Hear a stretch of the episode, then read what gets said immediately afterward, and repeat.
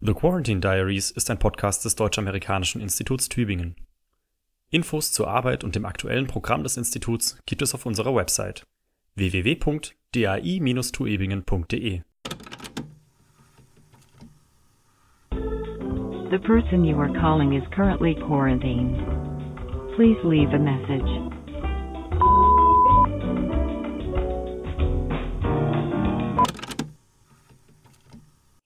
Hallo und herzlich willkommen, ihr Freibeuterinnen und Freibeuter der sieben Weltmeere. Ihr hört The Quarantine Diaries, den Quarantäne-Podcast des DAI Tübingen.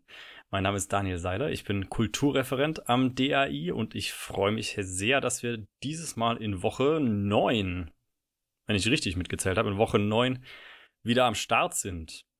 Mit bei mir sind diese Woche wieder zwei Gäste. Und zwar haben wir Clara Siller und Sina Gramlich, die auch schon vor vier Wochen am Start waren. Herzlich willkommen, ihr beiden. Hallo. Hallo. Genau, äh, es gibt wie immer nur die eine Regel bei diesem Podcast. Und zwar, es geht nicht um Corona. Alles andere ist erlaubt. Wir haben wie immer jeder ein kleines Thema mitgebracht, über das wir uns jetzt gleich so eine Dreiviertelstunde oder so unterhalten werden und mal gucken, was wir da Sinnvolles zu beitragen haben. Ja, Clara, was hast du mitgebracht?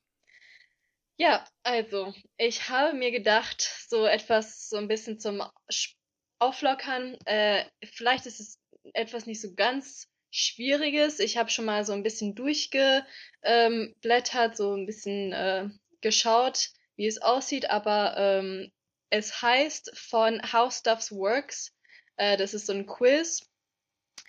Guess if it's a political quote or a movie line. Uh. Okay. Ähm, und zwar, das ist genauso wie es heißt. Man, ich lese ein, ein, eine Linie vor, eine Phrase, und ihr müsst dann raten, ob das aus einem, von einem Film stammt oder von einem Politiker. Äh, ready? Ready. Okay. Also es beginnt etwas leicht. Also die erste Phrase ist I'm the king of the world. Ah, das ist Titanic. Yes, Ja. Leonardo DiCaprio. Extra Punkte, wenn man ratet, also woher es kommt. Also ja, genau. Correct answer. This could have been any egotistical president, but it's Leonardo DiCaprio von Titanic. Dann als zweites äh, I am not a crook. Äh, ja, äh, P- Politiker Hillary Clinton. Nein. Fuck.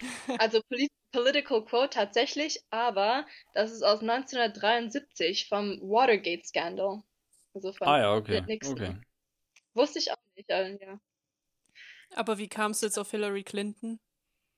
Weil doch äh, Donald Trump so eine Hetzkampagne betrieben hat während dem Wahlkampf, wo er immer gesagt hat, Hillary is a crook. Ja, Ah, hatte ich Und dann dachte ich, vielleicht war das eine Reaktion darauf, wo sie dann gesagt hat, Ja. actually, you will find that I am not a crook. es hätte Sinn gemacht, ja. Ach krass, was ist, wenn sie das nie gesagt hat? Sie hat nie wirklich ausdrücklich geleugnet. Nein. Ähm, ja, also das, das, ich hatte auch zuerst an Hillary gedacht, das aber ja, macht Sinn. Mm, Dann gehen wir geschwind weiter. Ähm, I'll be back.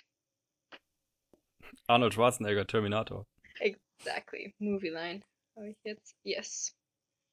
Obwohl ich den Film nie gesehen habe, also das reicht einfach. Also ich glaube, jeder kennt die, diese, diese Phrase. Dann haben wir There You Go Again. Hm. There you go again. Mhm. Ja, das sind halt, es ist halt schon schwierig, weil das sind halt solche Sa Sätze, die passen halt überall rein. Also die könntest du jetzt im Film sagen, die könntest du jetzt als Politiker sagen, die könntest du jetzt aber auch im normalen Leben einfach sagen. Echt schwierig, das jetzt irgendwie, keine Ahnung. Ich dachte mir, also es klingt so ein bisschen dramatisch, also so von wegen There You Go Again, also so filmmäßig, aber jetzt, wo ich mir denke, dass es ein Film ist, ist es vielleicht ein Double Bluff und es ist wirklich ein Political Quote. Ja. Oder es ist beides. Das, ja, genau. Ich äh, klick mal auf Movie Line. Maybe. Aber, aber ich meine, es ist doch genau so ein Satz, der hat, den hat bestimmt irgendwann mal irgendein Politiker gesagt und der kommt bestimmt auch irgendwann mal in irgendeinem Film vor. Das ist halt echt so ein Satz, der Da trennt sich halt in dem Fall jetzt die Spreu vom Weizen, ne? Mhm, Ja. Die Leute, die wirklich die Filme kennen, die wissen dann auch, wer das in welchem Film gesagt hat. das stimmt. Ach, das ist ein Political Quote von 1980 von Ronald Reagan. There you go again to Jimmy Carter. Ach so, das ist Aha. eine ikonische Phrase, die immer noch heutzutage benutzt wird. In reference to politicians who keep repeating the same ideas over and over again. Aha. Also quasi wieder die alte Leier. Mhm. Hm. Ja. Nächstes, trust but verify. Trust but verify. Das muss politisch sein, oder? ja, aber ich meine, muss nicht. Oder es ist aus James Bond. Das könnte jetzt echt wieder genauso gut aus dem Film sein. Schwierig. Ich sage, es ist aus einem Film. Okay. Nee, politisch. 1980er wieder, äh, Ronald Reagan, ach, die sind ja alle Reagans. Reagan Codes hier. Trust but verify, a clever play on a Russian proverb. Ah, krass. Aha. Oh, der ist aber, der nächste ist einfach. Der, der, die, die Phrase lautet, they call it a royale with cheese. Also auf jeden Fall aus Pulp Fiction. Genau, der Charakter heißt Julian und der Schauspieler heißt. Vincent? Ach so, nee. Ich weiß nicht Ist- mehr. Ah, nee, stimmt, das ist Vincent. Julian ist äh, Samuel. L. Jackson. Ja. Und das ist auf die Frage, John Travolta. genau, genau. Wie lautet ein Quarter Pounder in, in Paris? So. Royale with cheese. Habe ich tatsächlich nie gesehen. Uh, Echt? sehr guter Film. Oh, der ist echt ziemlich Also wenn man, wenn man die Art von Film mag, dann sehr guter Film. wie gewalttätige Thriller-Filme. Tarantino-Filme. Ach so. Ja. Also Filme, die nur bedingt viel Sinn ergeben, sehr brutal sind, aber unfassbar unterhaltsam. Wir haben als nächstes, what we've got here is a failure to communicate. Äh, mein Tipp ist Ronald Reagan. Bestimmt. Soll ich dann, ich klicke mal auf Political Quote. Nope. Movie line. Actor Strother Martin played the role of Captain in 1967's Cool Hand Luke nie and says gehört. what we've got here is a failure to communicate. Okay. Aha. Ah, Habe ich ich nicht. in meinem ganzen Leben noch nie gehört. Das ist aber auch echt schwierig, dieses Spiel. Echt, findest du? Ja, aber ich finde, es ist ziemlich schwierig äh, zu unterscheiden, weil ich meine, es sind oft Sätze, die äh, könnten jetzt genauso auch in einem Film kommen, wenn sie halt irgendwie ein bisschen, also die müssen ja nicht mal politisch veranlagt sein, die Filme, dass so ein Satz da vorkommt. Das stimmt, aber ich glaube, es gibt halt so ikonische Sachen, die halt über die, die Jahre, Decades irgendwie wieder gesagt werden und dann kennt man die halt, die sind dann irgendwie in die Kultur, allgemeine Kultur geprägt. Ne? Ja, lol, also das Einzige, was ich jetzt wirklich erkannt habe, war ähm, Titanic. Titanic, ja. Ja, das ist schon ziemlich, glaube ich, deep. Also ich, ich habe auch auf jeden Fall nicht alle wiedererkannt. Zum Beispiel der nächste ist ziemlich schwierig. Hier, History will be kind to me, for I intend to write it. Ich finde, das klingt jetzt nach einem Film so. Ich weiß nicht. ja, das klingt nach so einem Filmbösewicht, aber Ja. wahrscheinlich, wahrscheinlich war es irgendein Politiker. Tatsächlich poli politisch. Mm, Winston Churchill. Ah ja, okay. Ja, genau. Der hat auch Never give in, never give in, never, never, never, never. Ah. Hat, hat er auch noch gesagt, I guess. Was der so alles sagt. Mm. Ja, Winston Churchill hat auch ein paar gute. Oder I have always depended on the kindness of strangers. Oh, das ist aus einem Film, aber ich kann ja nicht sagen, aus welchem. Ich weiß auch nicht. Ich habe auch keine Ahnung. Ich dachte. Ja, äh, Blanche Dubois in A Streetcar Named Desire. Oh, den Film habe ich auch gar nicht gesehen. Ah, nee, ich auch nicht. Ah, Äh. ich tatsächlich schon, aber sowas habe ich mir jetzt nicht merken können. Hast du es dir auf Deutsch oder Englisch angeschaut? Mm. Ich glaube auf Englisch. Es war, glaube ich, von der Schule aus damals. Da haben wir nämlich auch das Drama gelesen. Ach, krass. Nee, ich glaube, das. Ach, ich habe keine Ahnung mehr. Ich habe es verdrängt.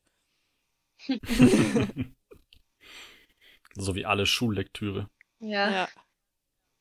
Obwohl ich finde einige, also vielleicht bin ich die Einzige, die, die da wirklich Spaß dran hatte, aber ich fand immer Englisch ziemlich cool, weil die, die Bücher, also Deutsch, okay, ja, da hat man Faust gelesen und so, aber ich glaube, im Englisch-Curriculum konnte man schon etwas kreativer sein. Hatte ich zumindest das Gefühl. Deswegen. Ich weiß gar nicht mehr. Also die, die einzig, einzige Lektüre, die ich noch bewusst im Kopf habe, die wir in Englisch jemals gelesen haben, war tatsächlich die Abi-Lektüre. Welche? Ähm, One Language, Many Voices, diese Sammlung von Kurzgeschichten. Oh, die kenne ich gar nicht. Ja. Das war halt damals bei uns Abi-Thema. Aber ich kann mich nicht erinnern, also, ja, vielleicht haben wir noch mal was gelesen, aber irgendwie, das, das ist einfach weg. Also bei uns war sehr klar so die verschiedenen Thematiken. Wir hatten Tortilla Curtain, ähm, dann also so American Dream mäßig. Dann hatten wir ähm, so in der Mittelschule äh, Roll of Thunder, Hear My Cry, also zum Thema also Discrimination und Jim Crow. Dann hatten wir, äh, ach so, Brave New World. Das war ziemlich cool, das hat mir gefallen. Also so Dystopian Novels. Ja, also, Nee, irgendwie. So coole Sachen haben wir nicht gelesen. damn. Also ich frage mich gerade, in was für einem Englischunterricht ich eigentlich saß, weil wir haben eigentlich gar nichts gelesen. Nee, aber fürs Abi hin ja schon, oder? Ich meine, da muss man ja was lesen. Gab es eine Abi-Lektüre in Englisch? Das frage ich mich gerade. Also irgendwie Wann hast du denn Abi gemacht? 2015. Dann hattest du Half Broke Horses, oder? Nope. Nicht? Mhm. In welchem Bundesland hast du dein Abi gemacht? Baden-Württemberg. Aber ähm, Und du hast nicht Half Broke Horses gelesen. nein, ähm, das war berufliches Gymnasium. Vielleicht ist es da anders als beim normalen Ach so. Abitur. Ah, das weiß ich natürlich Weil nicht. tatsächlich, ich, ich frage mich nämlich gerade auch, ob ich einfach gerade komplett verblödet bin und es einfach nicht mehr weiß, aber wir haben wirklich keine Abi-Lektüre da gehabt in Englisch. Wirklich nicht. Also ich habe auch äh, in der Schule damals kein, kein Englisch, äh, also kein Englischbuch lesen müssen für Englisch. Krass, das ist ziemlich, Scheiße. Ja, wow. Sollte man eigentlich tun.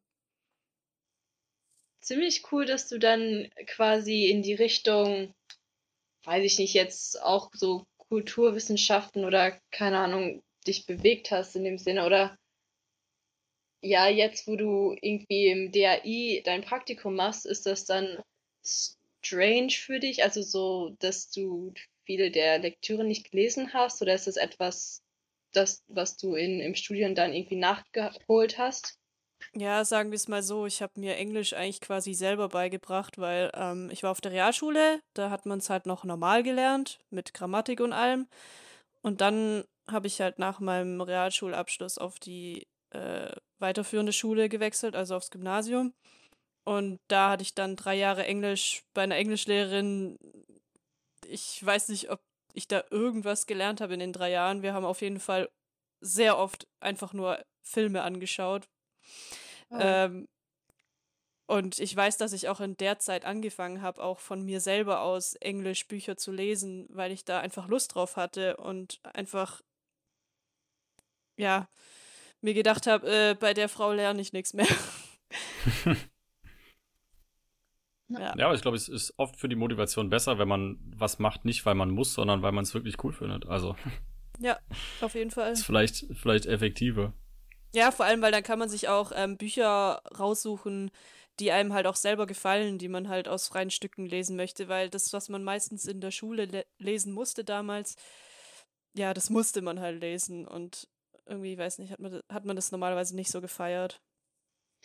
Das stimmt, aber ich habe auch, also, also bei mir war es etwas anders, in dem, also wir mussten halt ziemlich viel Englischbücher. Okay, also Englisch war auch mein Lieblingsfach. Ich habe auch am meisten dafür gemacht und habe auch zum Beispiel die Lehrerin hat immer so, äh, der Lehrer auch ähm, später hat verschiedene Links für weitere Bücher gegeben, also weitere Bü Buchempfehlungen und ähm, Medientipps und so. Und ich habe auch alle Filme und also alles Mögliche davon, also quasi Englischunterricht als, keine Ahnung, Inspirationsort gefunden, um irgendwie so weiterzulesen. Ich, aber wir haben ziemlich viel im Englischunterricht gelesen, das weiß ich noch.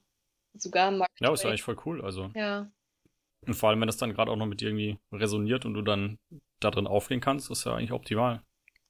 ah, es- also war echt mein bestes Fach. Sehr gut. Aber den Quiz kann man auch selber machen, der ist auf How Stuff Works. Aber jetzt kennen wir ja die Antworten schon. Das heißt, wenn wir das nochmal machen, dann machen wir das bestimmt viel besser. Ja, es gibt aber auch andere Quiz, die, die man quasi in die Richtung machen kann. Also das ist nicht die einzige. Also nur für, für, ja, falls man. Wie hieß denn diese, diese Quiz-Seite?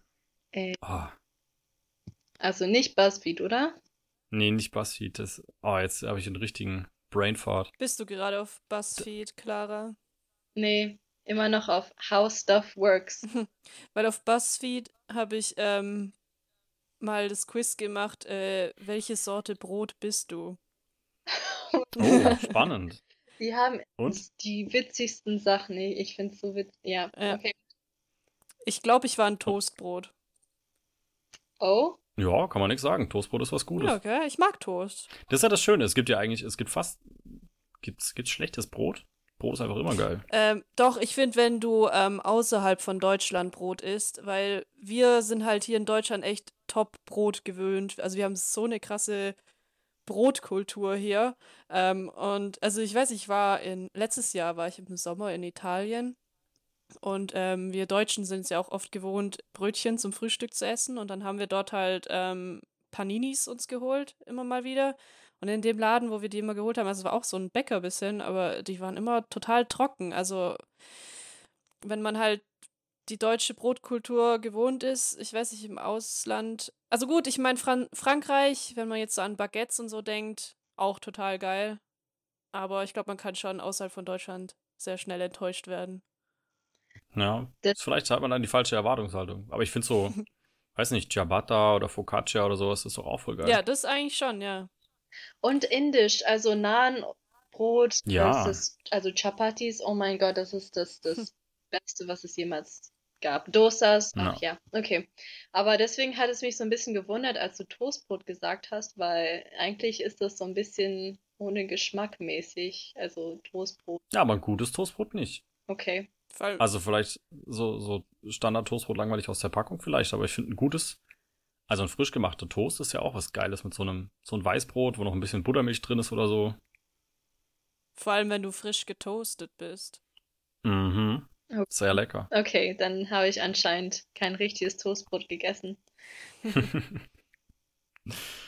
Tja. Sina, was hast du uns mitgebracht? Ich weiß gar nicht, wie ich es nennen soll. Ähm, ich habe verschickte Fragen, nenne ich es mal. Also das sind Fragen, wo man sich quasi selber fragt, wieso fragt man sich das jetzt? Oh, das ist jetzt schon eine Hirnwindung zu viel, aber let's go. Also, also ja, jetzt, also die erste werdet ihr gleich sehen, das ist ähm, eine Frage, ja. Also da, die ist auch auf jeden Fall diskutierbar. Ähm, also stellt euch vor, ihr seid unsichtbar und ihr schließt eure Augen. Könnt ihr dann durch eure Augenlider sehen? Oh, das ist eine spannende Frage. Das ist ziemlich cool. Das kommt ja jetzt drauf an, woher diese Unsichtbarkeit rührt, ne? Naja, Ich meine, wenn du, wenn man jetzt, wenn man jetzt sagt, unsichtbar bedeutet, also ich bin quasi durchsichtig und deswegen sieht man mich nicht, dann müsste ich ja eigentlich auch sofort erblinden. Dann dürfte ich ja eigentlich gar nichts mehr sehen, weil dann ja auch das Licht nicht mehr meine Netzhaut treffen kann. Das heißt, dann sehe ich ja eigentlich gar nichts mehr. ja, das ist der Logikfehler beim Unsichtbarwerden. Aber wenn man jetzt sagt, meine Haut hat irgendwie die Eigenschaft, perfekt das Abbild seiner Umgebung, also weißt du, wie so ein Super-Chamäleon, Mhm. dann bist du ja nach außen hin unsichtbar, aber eigentlich bist du ja nicht weg oder du bist ja nicht, weißt du, ich meine, sondern du, du, du projizierst ja nur ein Abbild deiner Umgebung auf deine Haut, sodass andere Leute da, wo sie dich eigentlich sehen würden, was anderes sehen. Ja, Und dann müssten deine Augenlider ja ganz normal funktionieren. Also Daniel hat eher rational logisch durchgedacht. Mein Instinkt hat mir einfach gesagt, das, das wäre eklig, wenn es durchsichtig wäre. Also muss es nicht durch die, durchsichtig sein. Oder? Ja, also ich meine, rein von der Logik her ähm, könntest du wirklich nichts mehr sehen, wenn du unsichtbar bist, weil du ja dann eigentlich nicht mehr da bist. So, also, äh, aber ich, ich habe immer gedacht, ja, also das, was Daniel gesagt hat, macht voll Sinn. Weil ich habe halt irgendwie, als ich über diese Frage nachgedacht habe, habe ich halt gedacht, ja, also man müsste dann auf jeden Fall durch die Augenlider durchsehen, weil die ja dann ähm, unsichtbar sind. Die können ja die Sicht nicht mehr verdecken, wie sie es jetzt im normalen Zustand tun würden. Ja, aber das wäre echt zu eklig. Also es, es muss irgendwie anders gehen. Das, das kann, das kann wirklich nicht der Fall sein. Ja, deswegen finde ich die Chamäleon-Theorie ziemlich gut. Oder ein Tarnumhang. Genau, ich habe gerade auch an Harry Potter, so, also an Harry Potter gedacht, ähm, dass, also, dass ich mir immer, also so das Unsichtbarsein vorgestellt hat, dass alles an deiner Person gleich bleibt, in dem Sinne nur andere Menschen können einen selbst nicht sehen. So. Wie so eine Art Filter, ne? Dass andere Leute, Genau. du wirst einfach rausgeschnitten aus deren Sichtfeld. Genau, ja. Ich glaube, das wäre auch tatsächlich die einfachste Art und Weise, unsichtbar zu sein. Weil wenn ihr euch mal vorstellt, ähm, ihr könntet jetzt komplett unsichtbar werden, ich stelle es mir sehr schwierig vor, dann überhaupt so durch die, durch die Welt zu gehen. Also ich glaube, ich würde auch die ganze Zeit stolpern, ich sehe meine Füße nicht mehr. Und auch, ich weiß nicht, auch so einfache Sachen wie, wie eine Tür, eine Türe öffnen oder so. Also du siehst ja deine Hand nicht. Du denkst, so, okay, wohin, wohin fasse ich jetzt so? Ich glaube, das ist ziemlich schwierig, wenn du halt unsichtbar bist. Es gibt doch bei, äh, bei Doctor Who gibt's doch diese, diese aussehen wie Slenderman, diese Dudes, die, die sind zwar nicht wirklich unsichtbar, aber man sieht die zwar, aber sobald man wegschaut, vergisst man die sofort wieder. Also das ist so eine. Waren das nicht diese Engel, die man nicht irgendwie direkt anschauen darf? Nee. Ja, das ist was anderes. Die bewegen sich nur, wenn man nicht guckt. Das ist eigentlich so das Gegenteil davon. Aber es gab noch so ein paar, so, ich weiß nicht, auch so, so Space Alien. Daleks. Strange Dudes. Ach so, nicht, nicht die. Nee, nicht die Daleks. Ich weiß nicht, aber die, also die sieht man quasi nur, wenn man sie direkt anschaut, dann weiß man, dass die da sind, aber sobald man wegschaut, vergisst man, dass die, dass die existieren. Ach krass. Und deswegen sind die zwar nicht unsichtbar, aber trotzdem können die sich halt relativ unbehindert irgendwo, äh, vor, also durch die Gegend schleichen. Weil sobald man halt irgendwie Blickkontakt mit denen verliert, vergisst man, dass die da waren. Ja, also bei der, also bei diesem Unsichtbarsein da, also tatsächlich, es gibt ja immer so diese Frage, die man oft gestellt bekommt, welche Superkraft hättest du gern? Und ich habe da voll oft dran gedacht, unsichtbar sein ist eigentlich voll cool, weil, also früher habe ich das halt immer gedacht, noch so in der Schule, weil dann dachte ich, dann kann ich ins Lehrerzimmer gehen und die Lösungen von den Klassenarbeiten äh, anschauen, dann muss ich nicht lernen. So habe ich mir das vorgestellt. Aber ähm, wenn man so mehr übers Unsichtbarsein drüber nachdenkt, also wie gesagt, ist, also die einfachste Lösung wäre wirklich diese Chamäleon-Lösung oder halt das mit Harry Potter, äh, den Umhang. Ja. Aber wenn ich jetzt so richtig, also wenn mal einfach mein kompletter Körper unsichtbar werden würde, ich, ich glaube, ich könnte mich gar nicht mehr vorwärts bewegen, weil ich einfach, ja, ich glaube, ich fände es auch selber gruselig. Da vor zwei Wochen haben wir darüber geredet, über Ah. die besten Superkräfte, was eine gute Superkraft ausmacht und was die, die nutzloseste Superkraft wäre.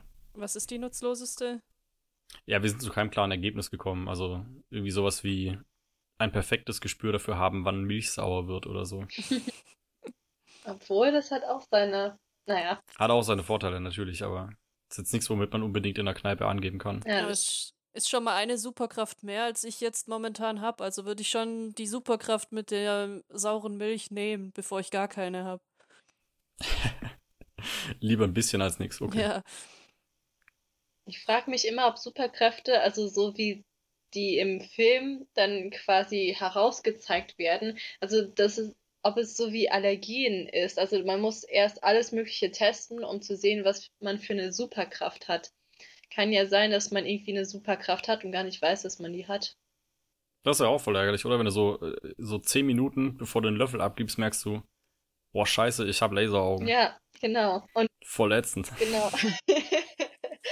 Ich frage mich immer, wie die ganzen Superhelden dazu kamen, überhaupt. Also, okay, die zeigen ja, wie sie dazu kamen, aber was ist, wenn es einfach nur so Tausende gibt und oder eine bestimmte und man weiß es einfach nie, weil man nie irgendwie drau auf, auf die perfekte Methodik gestoßen ist, äh, sie herauszuprobieren, oder? Ja, das ist eine gute Frage. Schade. Vielleicht sind wir alle Superhelden und wissen es nur nicht. Ja. Scheiße. Ich glaube, in den Augen von äh, Tieren könnten wir das schon sein, weil ich glaube, Tiere denken sich bestimmt oft so, äh, wie haben die das jetzt hingekriegt wieder? Also da fährt auf einmal ein Auto an denen vorbei und die fragen sich, hä, was haben die Menschen jetzt schon wieder gemacht? So, also so ein Tier könnte ja sowas, was, was Menschen machen können, gar nicht machen. Ich glaube, bei uns ist einfach schon unsere Superkraft ist wahrscheinlich einfach unsere Intelligenz und wir sehen das nicht als eine, weil es halt selbstverständlich für uns ist, dass wir halt eine Intelligenz haben, die Ja, uns dazu glaub- befähigt, solche Dinge zu machen. Tiere hinterfragen auch nicht, wie ist es jetzt, dass ein Auto an mich vorbeifährt, sondern die nehmen halt quasi das, was sie in dem, also die arbeiten mit dem, was sie gerade in, in dem Umfeld haben. Also ich glaube, da ist deren Reflexionsfähigkeiten irgendwie nicht so entwickelt. Vor allem haben Tiere ja auch die krassen Superpowers, ne? Wenn du mal guckst, wie weit die springen können oder dann können die Elektrizität spüren oder im Dunkeln sehen oder ihren Kopf um 180 Grad nach hinten drehen. Oder Tsunamis ausspüren, wie, wie Hunde. Ja, zum Beispiel. Ja, also eigentlich hat jedes Wesen für sich selber irgendwo eine Superkraft, aber dadurch, dass es halt einfach für alle normal ist, wird es halt nicht als eine anerkannt. Aber ist doch schön, wir sind alle besonders. Also noch eine Frage für uns. Ja, ähm, das ist tatsächlich auch eine Frage, äh, wo sich ein Kumpel von mir letzte Woche gestellt hat und der kann seitdem nicht mehr wirklich schlafen nachts. Also vielleicht kommen wir auf eine Antwort und ich kann ihn wieder zum Schlafen bringen. Und zwar ist ein Fisch nass, wenn er im Wasser schwimmt oder erst, wenn man ihn herausnimmt? Mhm. Das ist auch wieder so eine, so eine Definitionsfrage, ne? Also was ist nass? Das ist die Frage. Wenn man sagt, nass heißt im Kontakt mit Wasser, dann ist der Fisch auf jeden Fall nass. Wann? Wenn er jetzt äh, im Wasser ist oder danach? Wenn er im Wasser, dann ja beides. Das, Ja. Man könnte natürlich auch sagen, nass ist man dann, wenn zwischen der Haut oder zwischen der Oberfläche des Gegenstandes und der Luft eine Trennschicht aus Wasser ist. In dem Fall wäre er erst nass, wenn er rauskommt. Hm. Duden ist auch nicht so ganz hilfreich. Hier steht einfach Wasser, in dem man schwimmt. Was? Wasser, in dem man schwimmt. Das würde ich akzeptieren. Ja, das ist eine gute Antwort. Was, das ist die Antwort auf welche Frage jetzt? Auf deine Frage jetzt. Also ist der Fisch nass, wenn er im Wasser ist oder an Land? Darauf ist die Antwort Wasser, in dem man schwimmt. Ja, also, also wenn er noch im Wasser ist, ist er schon nass. Ach, ich, es gibt kein, es gibt keinen Grund, um diese Frage zu, zu beantworten. Deswegen ist es für mich jetzt schwierig, irgendwie. Es gibt kein, keinen Moment in der Zeit, wo man wirklich, äh, weiß ich nicht, diese Antwort brauchen würde. Deswegen bin ich mir nicht, ich, es hängt vom Kontext ab. Also ich sage ja. Ich sage, alles, was im Wasser ist, ist auf jeden Fall nass. Der Meinung bin ich auch. Also so habe ich auch argumentiert. Ich habe auch gesagt, weil wenn ich jetzt äh, in der Badewanne bin, dann würde ich auch von mir selber behaupten, ich bin jetzt nass. So. Wobei, und jetzt muss ich meine eigene Aussage wieder relativieren, Oh. es gibt ja so wasserabweisende Sachen. Ja. Ne, so Lotuspflanzen und so Gedöns. Ja. Das heißt aber, im Grunde kann ich ja auch meine Hand mit irgendwas einschmieren, sag ich mal, was diesen Effekt hat. Und dann kann ich meine Hand komplett ins Wasser tauchen, ohne dass sie das Wasser berührt. Und dann ist meine Hand ja im Wasser und nicht nass. Oder wenn Enten tauchen, haben die ja auch so ganz viele so feine Luftbläschen, die am Gefieder hängen bleiben. Also, ich glaube, man kann schon auch unter Wasser sein, ohne nass zu sein. Ja, Mann kann. Aber kann das auch ein Fisch? Ja, ein Fisch wahrscheinlich eher nicht. Also ja, ich würde sagen, der Fisch, der Fisch ist nass. Im Wasser. Im Wasser. Ja, weil, also der Kumpel von mir, der ist davon überzeugt, dass er erst nass ist, wenn man ihn herausnimmt. Okay. Ich weiß nicht warum, aber für mich ist das viel logischer als ich. Also es ist dieser Moment, wo irgendwie, keine Ahnung, die Wasserpartikel, die Wasser, äh, wie heißt es, das Wasser irgendwie auf einen drauf ist, beschichtet ist, das ist irgendwie, wenn es halt der, der Zustand ist, in dem man wohnt, also man wird jetzt nicht gesagt, also man würde jetzt nicht sagen, dass ich von Sauerstoff irgendwie covered in oxygen. Also das, das, das scheint mir irgendwie so ein bisschen lächerlich zu sagen, dass man ja, also offiziell alles, was Wasser berührt, ist nass, weil man natürlich davon irgendwie beschichtet. Also ich weiß nicht, was das Wort für, für covered auf Deutsch ist, aber ja, alles, was das Wasser berührt, ist nass. Alles, was das Wasser berührt, ist nass. Ja. Da haben wir es. Also, Jetzt kann dein Kumpel wieder schlafen. ja, aber weil, genau so habe ich ja auch argumentiert, so, ähm, als ich mit ihm drüber geredet habe. Aber er ist trotzdem davon überzeugt, dass, er es, dass der Fisch erst nass ist, wenn man ihn aus dem Wasser rausnimmt. Dann hat er ein relatives Verständnis davon, ne? Das heißt, immer relativ zu deiner Umgebung kannst du nass oder trocken sein. Genau. Ja, weil ich meine, Das ist ja so, das, ich meine, das ist ja ein bisschen wie wenn du fragst, ist diese Person groß? So, also Ja. wenn man sich den Schuh so rum anzieht, dann ist klar, dann, dann, dann funktioniert der Vergleich ja erst, wenn du jemand anderes hast, mit dem du es vergleichen kannst. Ja, genau. Das heißt, wenn du sagst, nass ist immer ein relatives Verhältnis, dann klar, dann bist du unter Wasser nicht nass, weil da bist du ja dann, da weichst du ja nicht von, den, von deiner Umgebung ab. ja, das macht Sinn.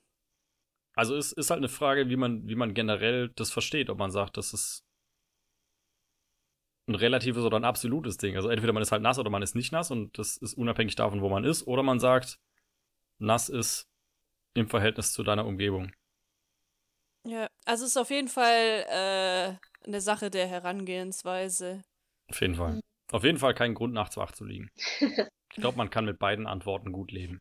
Ja, nee, also ich, ich glaube, ich könnte nicht damit leben, wenn er erst nass ist, wenn er rauskommt. Ich, ich, äh, weil ich, ich finde, dass der Fisch einfach nass ist, wenn er im Wasser ist. Alles andere macht keinen Sinn. Wasser ist nass. Na, Wasser ist Wasser. Wasser, ja, aber ja, also nass ist eher ein Adjektiv, um, um irgendwie etwas zu beschreiben, was gerade passiert ist. Also zum Beispiel, wenn irgendwie ein Wasserballon platzt oder so. Und dann ist, ist das, was passiert ist, also beziehungsweise der, der Boden ist vom Wasser äh, irgendwie besprüht worden oder keine Ahnung, Wasser ist auf dem Boden, dann ist der Boden nass. Aber man kann jetzt nicht sagen, dass Wasser nass ist. Es ist ja kein. Ich, ja. Ja, aber mit der Argumentation wäre es ja dann doch so, dass der Fisch erst nass ist, wenn er raus ist, wenn das halt, wenn dieses Adjektiv halt etwas beschreibt, was gerade erst passiert ist. Also, so wie du es gerade gesagt hast, war, Ja. ähm, wenn man jetzt den Boden irgendwie besprüht, dann ist der Boden nass. Aber wenn jetzt der Boden komplett unter Wasser steht, ist er ja nicht nass, oder? Also, wenn ich jetzt Hochwasser habe und mein Erdgeschoss steht unter Wasser, ist dann mein Boden nass? Definitiv zu 100 Prozent. Vielleicht ist es, wenn es, wenn es den Zustand vom Objekt verändert. Also zum Beispiel, pa wenn Papiere nass werden, werden sie ja weich und eklig und so. Aber zum Beispiel mit diesen Wasser ab, ab, wie heißt es, wasserabscheuenden Sachen ist es ja schwierig zu sagen, dass die nass sind, weil die ja nicht irgendwie verändert sind dadurch, dass die Wasser auf sich bekommen haben.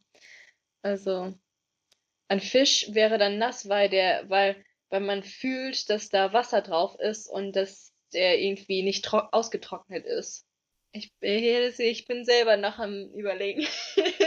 Also, ich glaube, heute Nacht schlafe ich auch nicht mehr. also ich würde sagen, es ist eine Frage der Herangehensweise, wie du schon gesagt hast.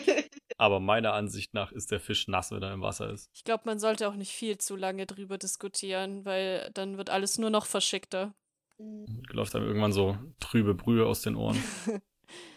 Ja, Gut, äh, wir haben ja vorhin schon so ein bisschen über, über Superkräfte kurz geredet. Das passt eigentlich so halb zu dem, was ich mitgebracht habe. Und zwar würde ich gerne über Comics reden. Mhm. Beziehungsweise spezifisch über lustige Taschenbücher.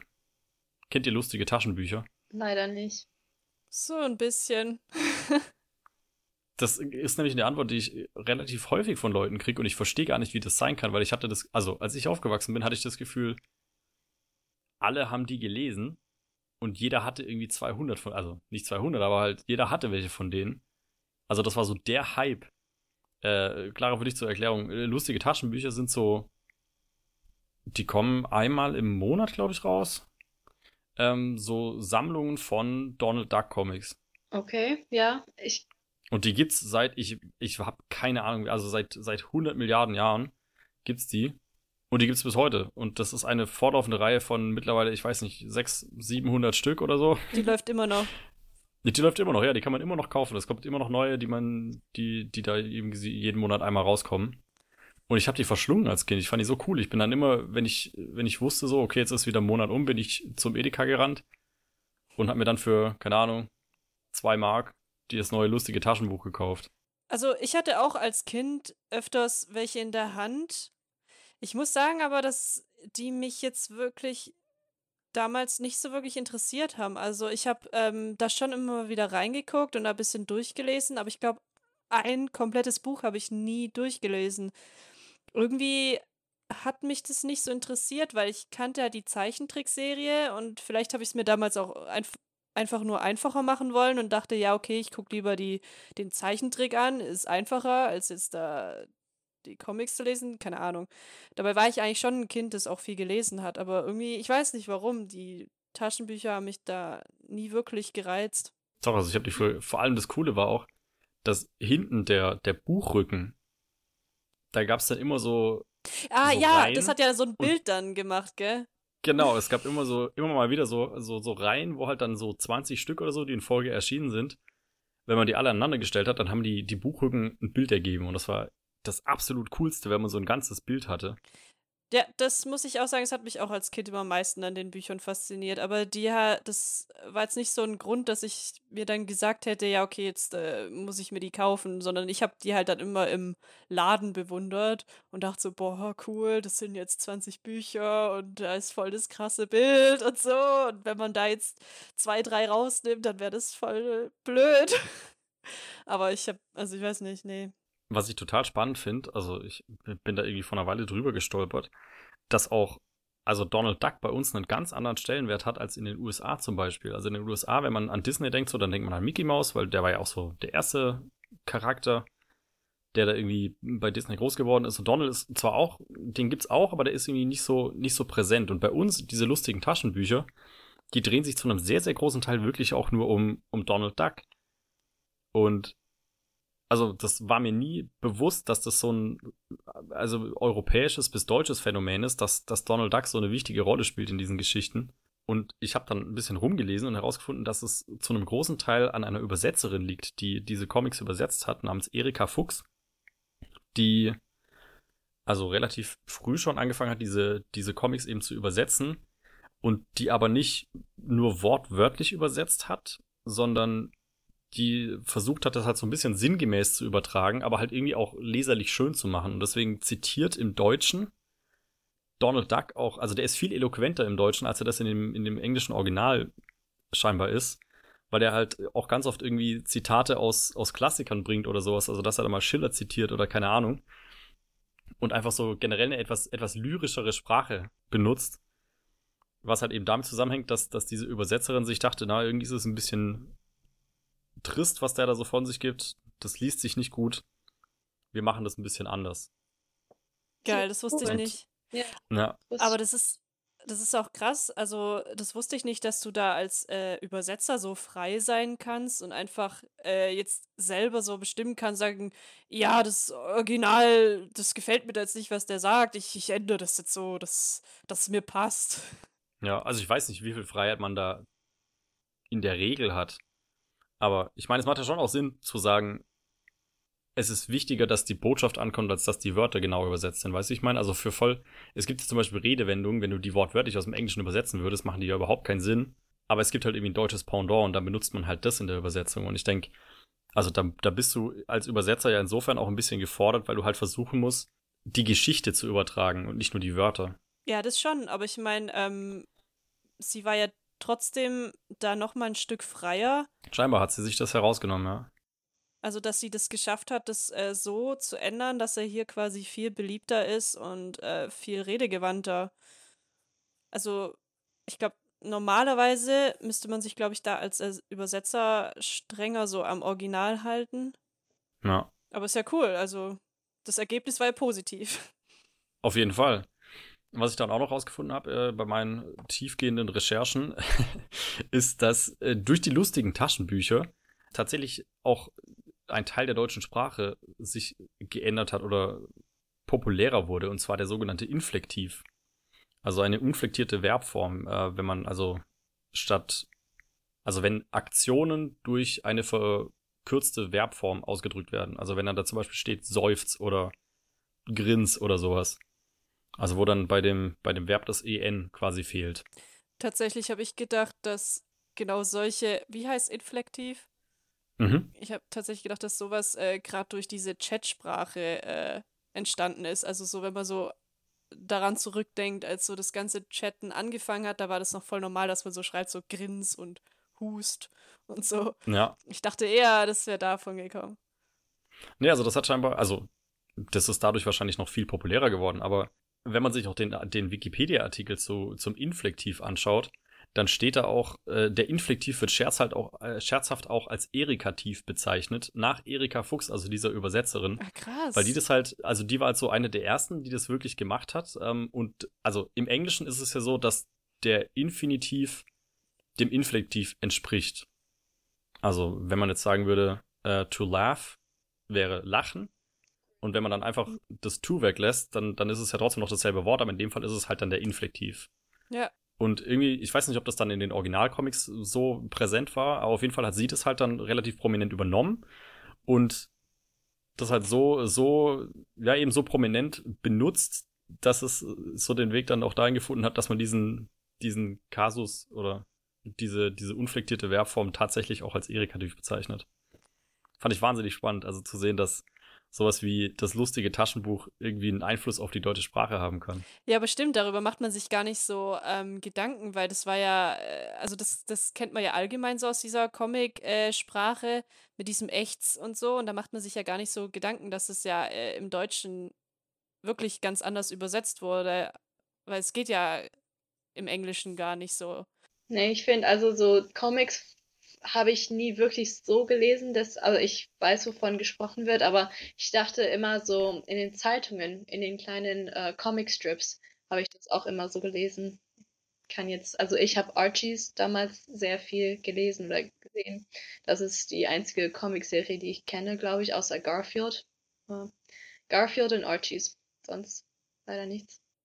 Ja, fand ich auf jeden Fall total cool zu sehen, dass dass sowas Profanes oder so eine, sag ich mal, niedrige Form der Unterhaltung, jetzt mal böse gesagt, also so ein Kindercomic, dass das irgendwie so ein so einen Einfluss haben kann. Mhm. Was ich bei Donald Duck immer so witzig fand, ist einfach, der trägt ja einfach nur ein T-Shirt und keine Hose und dann, ähm, sobald er dann das T-Shirt verliert, dann hält er sich plötzlich so die Hände vor, vor, also zwischen die Beine so, so davor, damit man da halt nichts sieht. Und das ist so, so unlogisch, weil er einfach eh die ganze Zeit keine Hose trägt, aber sobald er dann sein T-Shirt verliert, ist er plötzlich untenrum nackt. So eine, so eine etwas absurde Vermenschlichung, ja. ja. Nun gut, wir haben viel gelernt heute, glaube ich. Ja. Was haben wir gelernt? Wir haben gelernt, dass wir weder Politiker noch Filmzitate kennen. Wir haben gelernt, dass Fische nicht nass sind und wir nie wieder schlafen können. Doch, wir haben doch jetzt gesagt, dass die nass sind. Achso, haben wir uns darauf geeinigt. Okay. Nee, weil, ja, weil, weil äh, wir waren uns eigentlich schon alle einig, dass wenn sie im Wasser sind, dass sie da schon nass sind und nicht erst, wenn man sie rausnimmt. Wir haben gelernt, dass, dass Dina als äh, in Brotform ein Toast ist. Auch wichtig. Aber wenn, dann bin ich auf jeden Fall auch ein getoastetes Toastbrot. Weil getoastetes, getoastetes Toastbrot Toastbrot, ist ja. schon spannender. Das stimmt. Alles klar. Cool. Dann würde ich sagen, belassen wir es für diese Woche dabei. Weil ich glaube, viel, viel mehr können wir nicht mehr lernen. Ich finde, wir haben die ganzen wichtigen Fragen des Lebens auf jeden Fall jetzt geklärt. Schön, dass ihr dabei wart. Ich hoffe, es hat ein bisschen Spaß gemacht und ich hoffe, es hat auch ein bisschen Spaß gemacht beim Zuhören. Ja, vielen Ein Dank. bisschen. Genau, wir sind natürlich nächste Woche auch wieder da, denn nächste Woche ist äh, Woche 10, die große Jubiläumswoche. Ähm, schauen wir mal, was da passiert. Bis das allerdings soweit ist, findet ihr natürlich alle Infos zu dem, was wir so machen, was wir so treiben, auf unserer Website, auf den gängigen Social Media Kanälen, auf Instagram, auf Twitter, auf Facebook sind wir vertreten. Wir sind auf YouTube, wo man sich Dinge anschauen kann, die wir gemacht haben. Sonst bleibt mir nicht mehr viel zu sagen. Ich freue mich, dass ihr diese Woche wieder dabei wart. Und äh, dann sehen wir uns nächste Woche in alter Frische wieder. Hoffentlich ein bisschen ausgeschlafen, auch wenn wir über Fische nachdenken. Bis nächste Woche. Tschüss. Tschüss.